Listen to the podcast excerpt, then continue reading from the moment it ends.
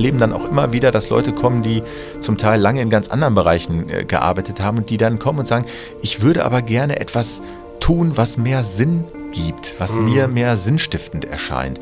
Das finde ich ganz spannend, dass das auch häufig Leute sind, die haben was völlig anderes gemacht und erleben dann in ihrem Berufsleben so, irgendwie möchte ich lieber was tun, was aus der subjektiven Sicht mehr Sinn gibt. Und ich glaube, das ist schon was, was wir breit im Portfolio haben, trotzdem dafür werben müssen.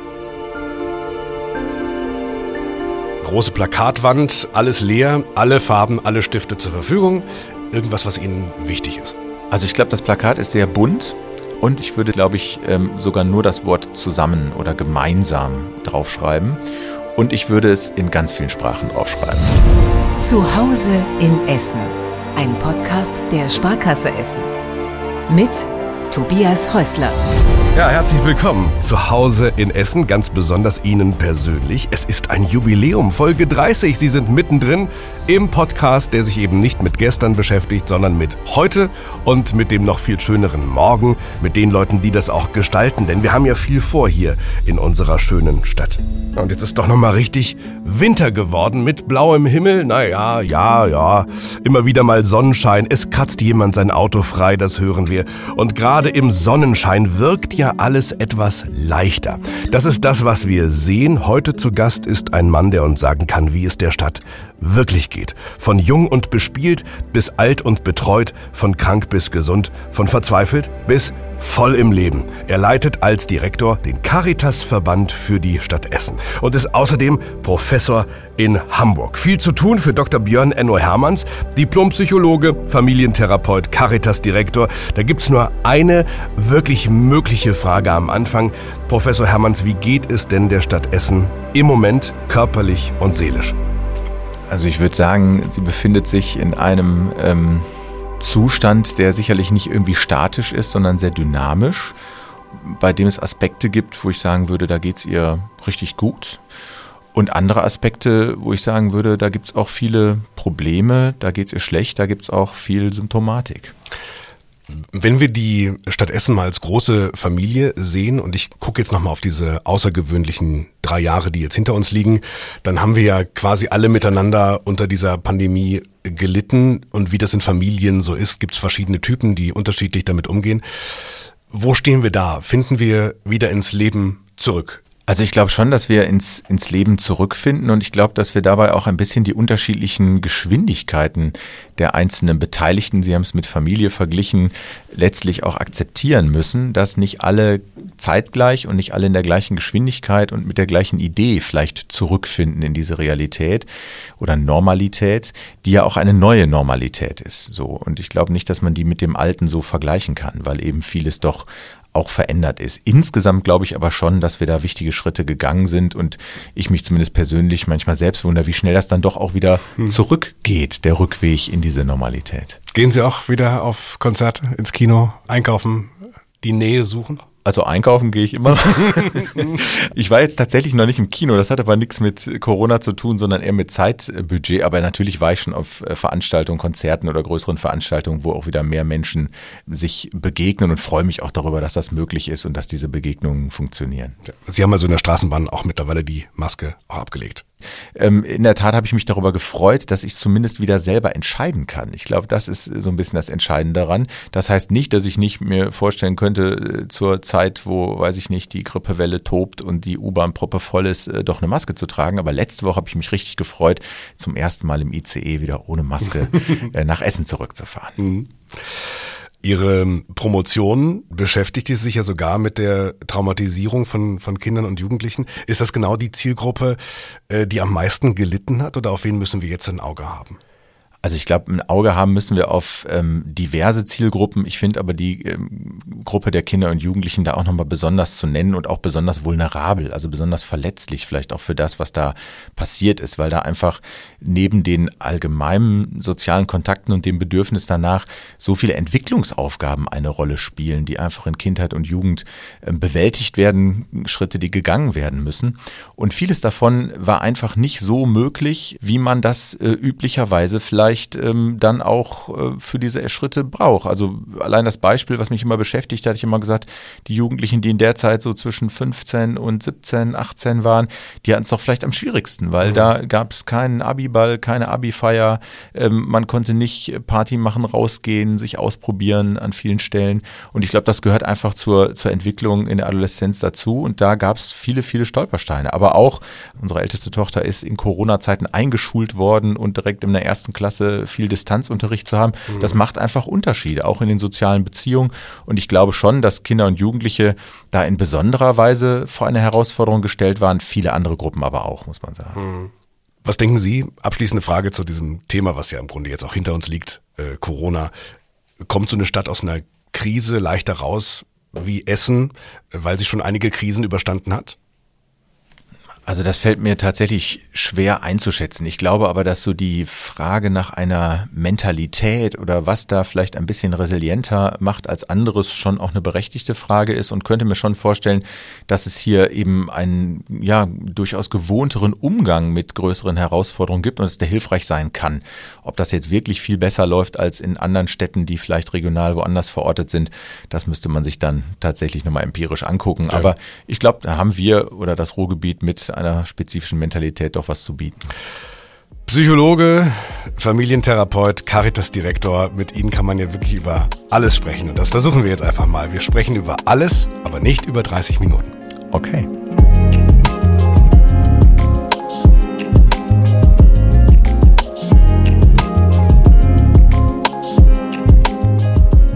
Ganz schöner Spruch, finde ich ja, wenn jemand zu häufig um Hilfe bittet, äh, kriegt er dann so ein schroffes, ich bin noch nicht die Caritas. Mhm. Ne? Derjenige meint das schroff, aber im Grunde zahlt es bei Ihnen auf die Marke ein. Ja, die Caritas. Drei Silben, das ist, sind aber ist eine riesige Welt, die dahinter steckt, äh, die viele, glaube ich, in all ihren Abteilungen gar nicht kennen. Was tut die Caritas in Essen?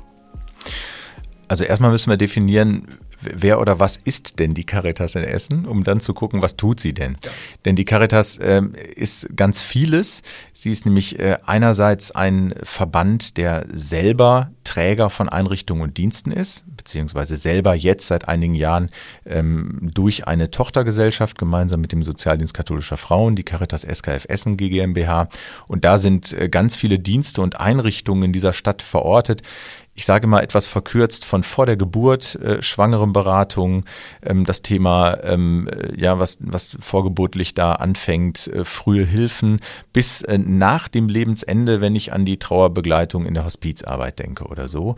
Und dazwischen eigentlich nahezu alles, was man sich so im sozialen, psychosozialen Bereich vorstellen kann. Von äh, Angeboten, Kita, Betreuungsangebote, ähm, Jugendhilfeangebote, Heimeinrichtungen, Beratungsdienste der große Bereich der sogenannten Gefährdetenhilfe oder der sozialen Dienste, ähm, Beratungen für bestimmte Zielgruppen, Thema Sucht, Prostitution etc.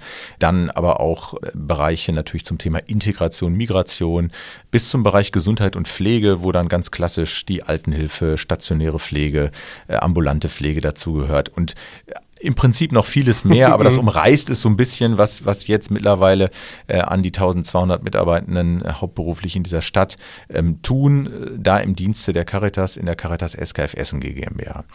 Die Caritas ist aber auch ein Verband, der politische Interessen bündelt von Trägern, die innerhalb der Caritas organisiert sind. Die sind alle rechtlich eigenständig und selbstständig. Sind jetzt wird es politisch. Jetzt wird politisch, sind aber alle Mitglied der Caritas, das heißt alle katholischen Träger im sozialen oder Gesundheitsbereich, ähm, die ähm, da unterwegs sind, sind in der Regel Mitglied der Caritas, sowohl in der Stadt, wo sie tätig sind, als auch dann nochmal auf der Ebene des jeweiligen Bistums.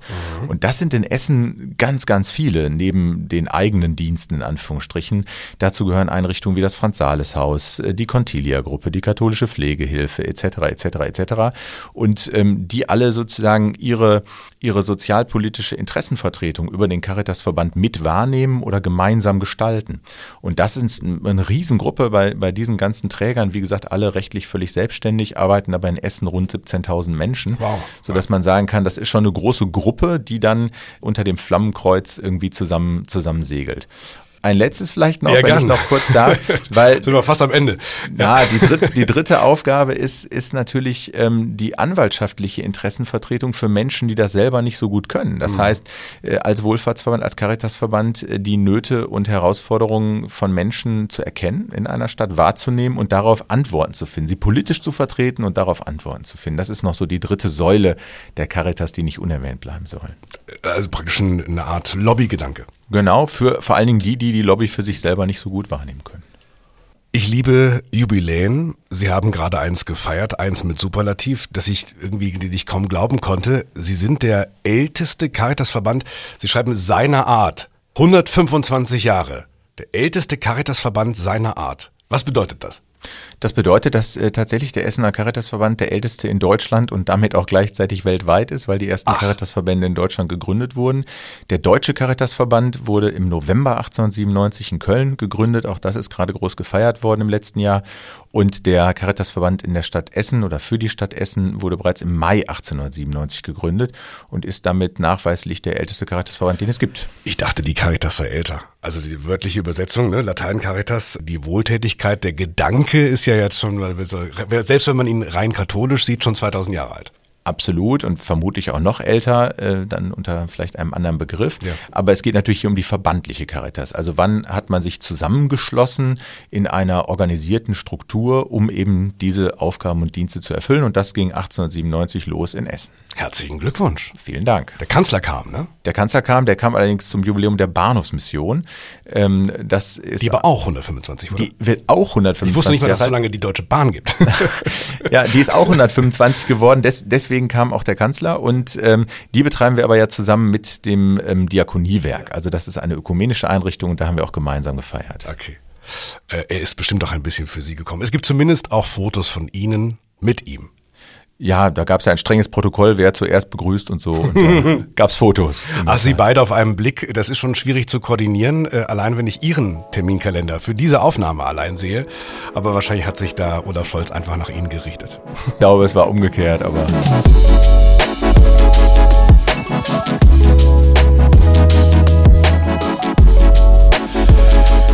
Sie haben zum Jubiläum nicht zugemacht nach dem Motto, wir feiern hier heute, wir sind ab morgen wieder für Sie da und haben sich da gefeiert, haben Sie bestimmt auch getan, aber Sie haben parallel noch eine spannende Umfrage gestartet, eine Werteumfrage. Welche Frage haben Sie da ja, uns allen gestellt zur Caritas? Genau, wir haben sie einmal äh, allen gestellt, also Bürgerinnen und Bürgern, die sich beteiligen wollten und auch äh, parallel nochmal Mitarbeitenden innerhalb dieser Träger, die ich gerade sagte, die in der Caritas organisiert sind. Und die Frage war einfach, welche Werte verbinden sie mit der Caritas? Mhm. Was kam raus? Eine Wortwolke kam raus. Ja, eine klassische Wordcloud, ähm, vieles, äh, was man vielleicht erwartet, Solidarität, Nächstenliebe und so weiter, ähm, viele, viele Wörter. Auch viele Dinge, die ein bisschen nachdenklich äh, gemacht haben und die natürlich vor allen Dingen in die Richtung zeigen, Caritas als Teil der katholischen Kirche und ähm, wo auch Wörter auftauchten, nicht so prominent und nicht so groß, ähm, die aber auch äh, kritisch darauf hinwiesen, wie denn da das Verhältnis ist. Aber im Wesentlichen sehr positiv besetzte Begriffe, wo man sieht, dass die Marke Caritas offensichtlich dann auch eine solche Bedeutung ausstrahlt und für diese Werte wie eben Solidarität, Nächstenliebe, Lobby und so weiter ähm, steht. Ja. Ich habe sie hier.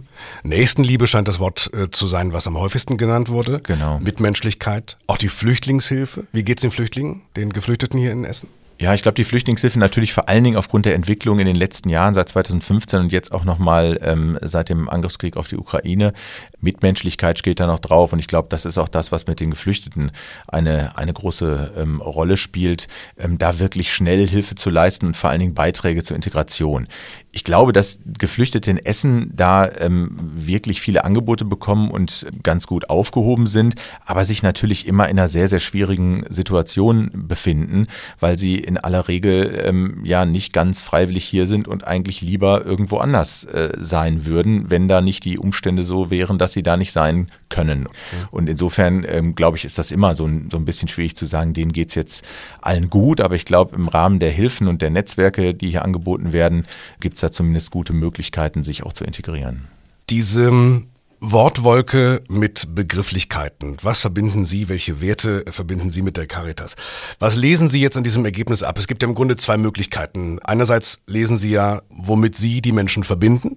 aber Sie können natürlich auch sehen, womit Sie die Caritas nicht verbinden. Fehlt mhm. Ihnen da etwas? Mir hat nichts richtig gefehlt. Ich glaube, diese, diese anwaltschaftliche ähm, politische Dimension, also auch ähm, politisch einzuwirken, also äh, als Wohlfahrtspflege und als Caritas, wenn Sie so wollen, auf den Staat oder mit dem Staat, ähm, äh, Stichwort Subsidiarität in, auf allen möglichen Ebenen, das, das fehlt mir nicht, das ist da vorgekommen, aber das war vielleicht für mich so ein bisschen unterrepräsentiert. Die Caritas wird natürlich vor allen Dingen wahrgenommen in ihren tätigen Diensten. Ja, das ist Klar. das, was die Menschen hauptsächlich, Steht auf glaube ich, wahrnehmen. Ne? Genau. Ja. Und äh, was sie dann auch damit verbinden.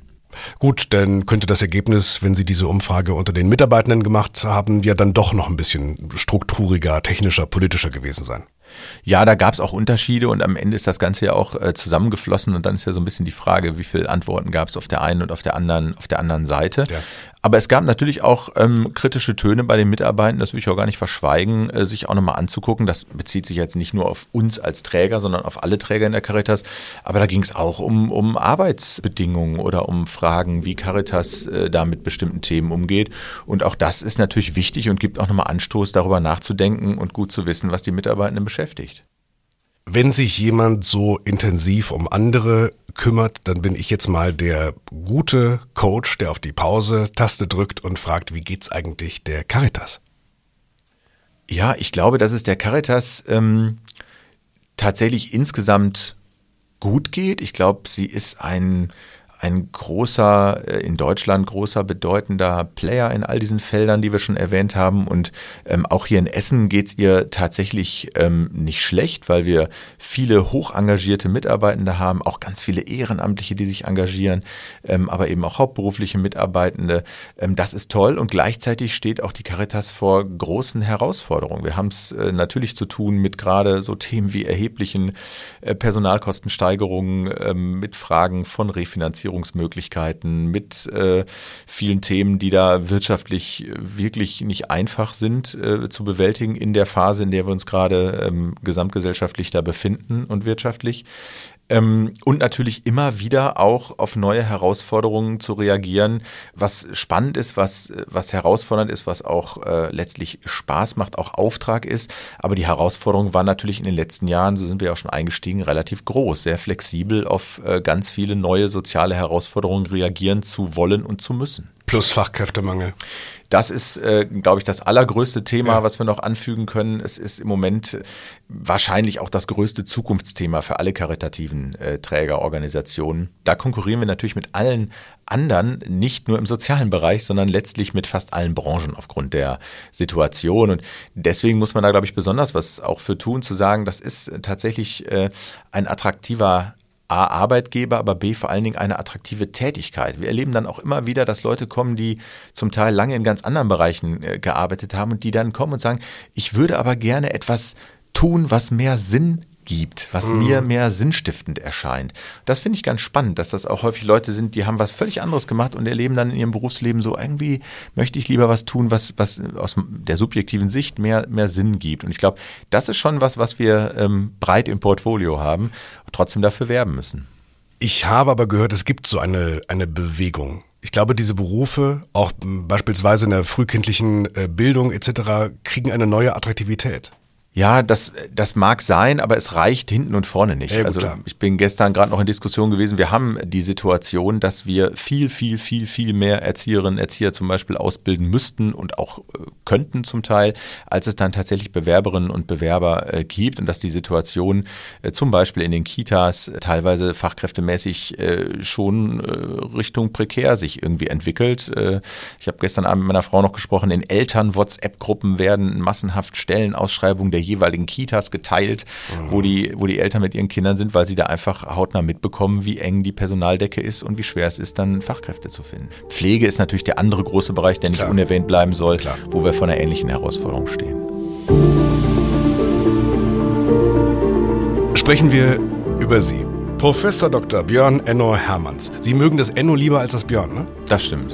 Caritas-Direktor, im Sommer seit neun Jahren. Jahrgang 1976. Ich habe schon rausgehört, verheiratet und ja. Kinder. Ja. Punkt. So, okay. Verheiratet, drei Kinder. So. Und dann sind Sie ja wirklich mit 37, 38 in diese Position gekommen. Ist das ungewöhnlich früh? Hm, ich glaube nicht. Also es ist schon früh, aber nicht so ungewöhnlich früh. Ich glaube, ungewöhnlicher war, ich bin mit 32 Geschäftsführer vom SKF, vom Sozialdienst katholischer Frauen geworden und dann ja parallel 2014 Caritas-Direktor. Das erste war relativ früh, das zweite immer noch relativ jung, aber nicht sehr ungewöhnlich. Ich bleib mal beim Ungewöhnlichen. Ähm, Sie sind ja, wenn ich Ihre Vita sehe, durch und durch Psychologe. Ist der Weg damit zur Caritas nicht ungewöhnlich? Naja, ich glaube, der Weg ist nicht ungewöhnlich, weil es ja auch viele PsychologInnen in der Caritas äh, gibt, zum Beispiel in Beratungsdiensten, Beratungsstellen. Der Weg, mein Weg ist vielleicht ungewöhnlich, weil ich nicht vorher operativ in der Caritas als Psychologe gearbeitet habe, sondern quer sozusagen aus dem ganz klassischen Klinikfeld oder klinischen Feld dann in den karitativen Bereich gekommen bin. Also insofern ist vielleicht eher der Weg ungewöhnlich als die Tatsache, dass da Psychologen in der Caritas sind. Das Fach selbst, das scheinen Sie aber sehr zu, zu lieben. Und auch den Medien gegenüber sind Sie nicht abgeneigt, sage ich mal. Wenn ich Enno Hermanns google, können Sie auch mal zu Hause machen. Wenn Sie die Zeit haben, googeln Sie oder wundern Sie sich. Beispiel, die Body Positivity von US-Star Selena Gomez. Professor Hermanns warnt vor Nebenwirkungen. Lesen Sie die ganze Geschichte jetzt auf web.de. Solche Anfragen haben Sie und Sie legen nicht einfach wieder auf. Gut, ich glaube, das ist jetzt tatsächlich äh, äh eigentlich eine, eine DPA-Anfrage gewesen, so. wo man DPA irgendwas sagt und dann äh, wird es in diversen Portalen äh, zitatmäßig äh, verwurstelt.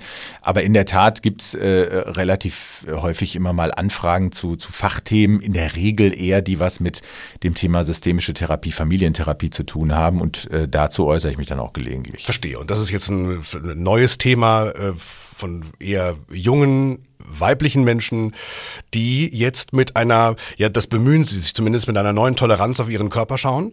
Und sie sagen, ja, aber Vorsicht, damit ist weiterhin der Körper im Mittelpunkt. Habe ich Sie richtig verstanden? Einerseits ist das weiterhin eine Zentrierung natürlich auf das Thema Körper, aus welcher Sicht auch immer. Ich habe zum Beispiel lange in der Klinik äh, mit äh, Menschen mit Essstörungen auch gearbeitet, wo ja eben auch der Körper äh, sozusagen in einer bestimmten Weise im Mittelpunkt steht. Und ich habe das so ein bisschen als so einen Extremeffekt erlebt. Einerseits dann nicht zu sagen, okay, ne, ständig kritisch zu sein und das führt dann vielleicht eher in diese Schiene, ständig abnehmen zu wollen oder so, sondern auf der anderen Seite so die Frage Everything Goes wird ja auch schwierig. So der eine Aspekt. Aspekt, wenn man dann vielleicht gesundheitliche Risiken in Kauf nimmt, weil es in andere Extreme geht. Mhm. Und das Dritte ist, es bleibt eben eine, eine Zentrierung, Fokussierung auf das Thema Körper. Ja, ja, verstehe ich, kann ich nachvollziehen. Corona, Weihnachten 2020, so wird's harmonisch. Tipps von Enno Hermanns. Die ganze Wahrheit auf RTL.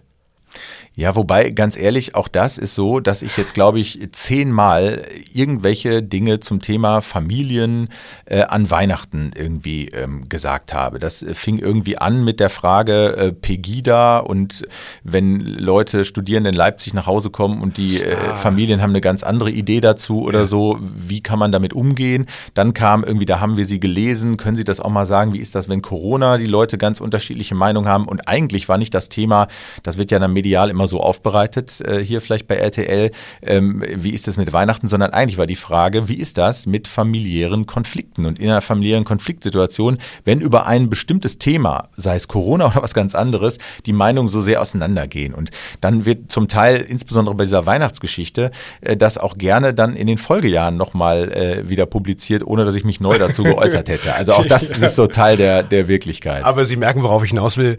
Sie wehren sich nicht. Ich wehre mich dagegen nicht. Ich lehne aber auch Anfragen ab, wenn ich sie für inhaltlich irgendwie nicht sinnvoll oder passend äh, erlebe.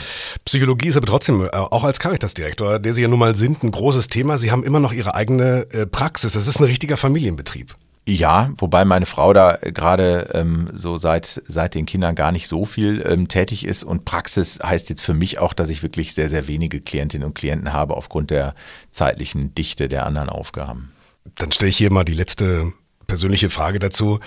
Wenn es bei Ihnen mit drei Kindern Reibung gibt oder wenn es auch mal richtig kracht, sitzen ja im Grunde sich immer noch zwei Familientherapeuten gegenüber. Dann nehme ich doch mal an, da können wir doch wirklich was lernen. Da werden wahrscheinlich in aller Ruhe und besonnen Argumente ausgetauscht. Da bedankt man sich am Ende für den Diskurs, das Ringen um den Kompromiss. Genauso ist es. Natürlich nicht. ja, äh, das ist ja, das ist ja in der Tat Quatsch. Also ich glaube, das wäre auch äh, sehr, sehr hinderlich, wenn man da irgendwie äh, die ganze Zeit mit einem therapeutischen Teil oder mit der therapeutischen Brille irgendwie argumentieren würde. Wir sind da ganz normal in Beziehung miteinander. Ähm, vielleicht reflektiert man hinterher nochmal anders. Das kann ja sein. Aber ich glaube, in den Situationen wird sich das nicht unterscheiden von Konflikten in allen anderen Familien auch. Und das ist auch gut so, dass da ein, ein Paar und eine Mutter und ein Vater und so so sich begegnen mit ihren Kindern und nicht irgendwelche Therapeuten. So, ich bin zum Beispiel Radio- und Fernsehmoderator. Ich nuschel privat. Den Architekten sagt man doch auch was nach zu ihren eigenen Häusern. Und, und so weiter, ja genau. Aber es ist doch schön, dass bei Ihnen, hoffentlich, so höre ich es raus, auch mal eine Tür knallt. Das soll vorkommen.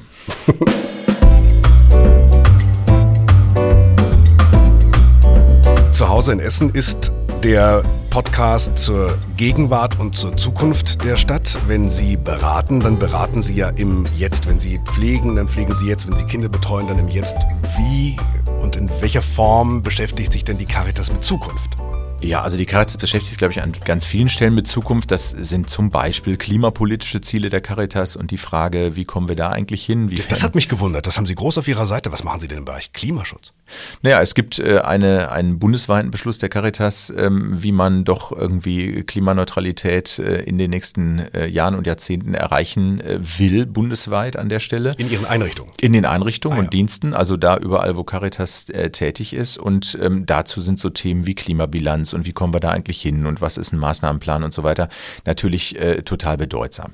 Aber wir beschäftigen uns natürlich vor allen Dingen auch in den Feldern, in denen die Caritas tätig ist, ständig mit der Zukunft. Wir hatten es vorhin schon mal von den Fachkräften und von der Frage, wie können wir da überhaupt zukunftssicher diese Angebote aufrechterhalten. Wir beschäftigen uns mit der Frage, äh, Stichwort Digitalität, wie verändern sich bestimmte Angebote, wie verändert sich Beratung, wie verändert sich Pflege, wie verändert sich Pädagogik. Ähm, und ich glaube, da ist der Blick eigentlich immer in die Zukunft äh, gerichtet, weil man nur von daher auch das Jetzt und die Konzepte letztlich denken kann. Also im Hier und Jetzt äh, ist die Tätigkeit natürlich äh, im Alltag verortet, aber das geht gar nicht, ohne darüber nachzudenken, in, in allen fachlichen Feldern, was gibt es da für Trends, für Zukunftsentwicklungen, die wir auch, äh, auf die wir A reagieren, aber die wir auch mitgestalten wollen und müssen.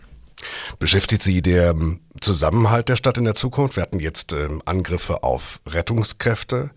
Bröselt da was, was noch in der Ruhrromantik großgeschrieben wurde? Sie sind ja Essener, Sie sind gebürtiger Essener. Ja. Machen Sie sich Sorgen?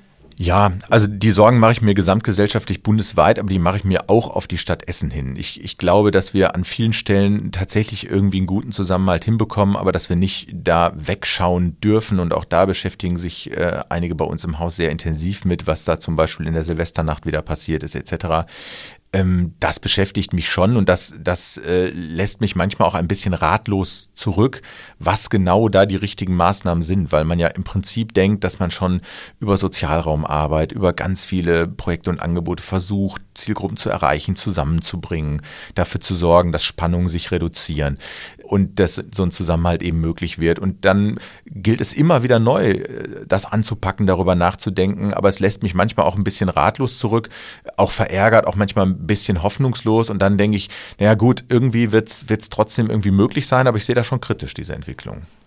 Und dann klappt's wieder unfassbar im Zusammenhalt. Wenn ich an den Brand denke, genau in diesen Tagen vor einem Jahr hinter mhm. der Funke-Zentrale, ein ganzes äh, Mehrfamilienhaus ist da abgebrannt. Da stehen die Menschen wieder zusammen. Da haben auch Sie, auch mit Hilfe der Sparkasse Essen, ja wirklich äh, eine, eine magische Summe äh, zusammenbekommen. Sehr viel Zusammenhalt gespürt. Absolut. Und ich glaube, das ist auch toll. Das, das war nach der Flutkatastrophe, die Essen ja auch ein bisschen betroffen hat, genauso wie eben nach diesem Großbrand, wo wir auch so denken, okay, da, da bereiten wir uns auch ein bisschen vor auf so Ad-Hoc-Lagen. Wie können wir da eigentlich immer gut auch reagieren, wie es auch in der Vergangenheit gelungen ist. Und da ist das auch toll, diesen Zusammenhalt zu spüren. Oder auch als der Ukraine-Krieg losging, äh, Krieg gegen die Ukraine, da dann die ersten Hilfsmaßnahmen zu koordinieren oder so. Da war auch unglaublich viel Zusammenhalt, Solidarität irgendwie spürbar.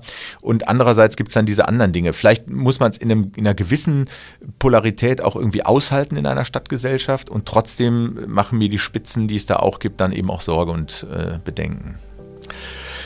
Sie haben das letzte Wort, also das letzte große Bild, große Plakatwand, alles leer, natürlich unten rechts klein das Sparkassenlogo, das sollten Sie erlauben. Ansonsten alle Farben, alle Stifte zur Verfügung, ein Wort, eine Botschaft, irgendwas, was Ihnen wichtig ist.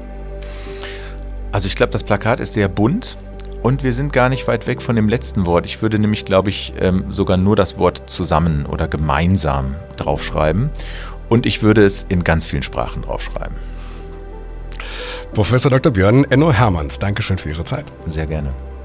Ja, wenn Sie bei einer Folge denken, Mensch, das wäre doch mal was für Michael. Das sollte sich Martina mal anhören. Oder Mesut, genau das Thema für Michelle. Dann, dann empfehlen Sie uns gern weiter. Schicken Sie die Folge Ihren Freundinnen, Ihren Freunden. Sie persönlich, was können Sie tun? Ja, abonnieren Sie uns, haben Sie schon Sterne, haben Sie schon verteilt. Ja, dann reicht eigentlich nur Vorfreude. In der nächsten Folge begrüßen wir einen Gast, bei dem Sie sagen werden, ich hatte ja keine Ahnung. Ich hatte keine Ahnung, dass es sowas hier in unserer Stadt gibt und es gibt ihn doch.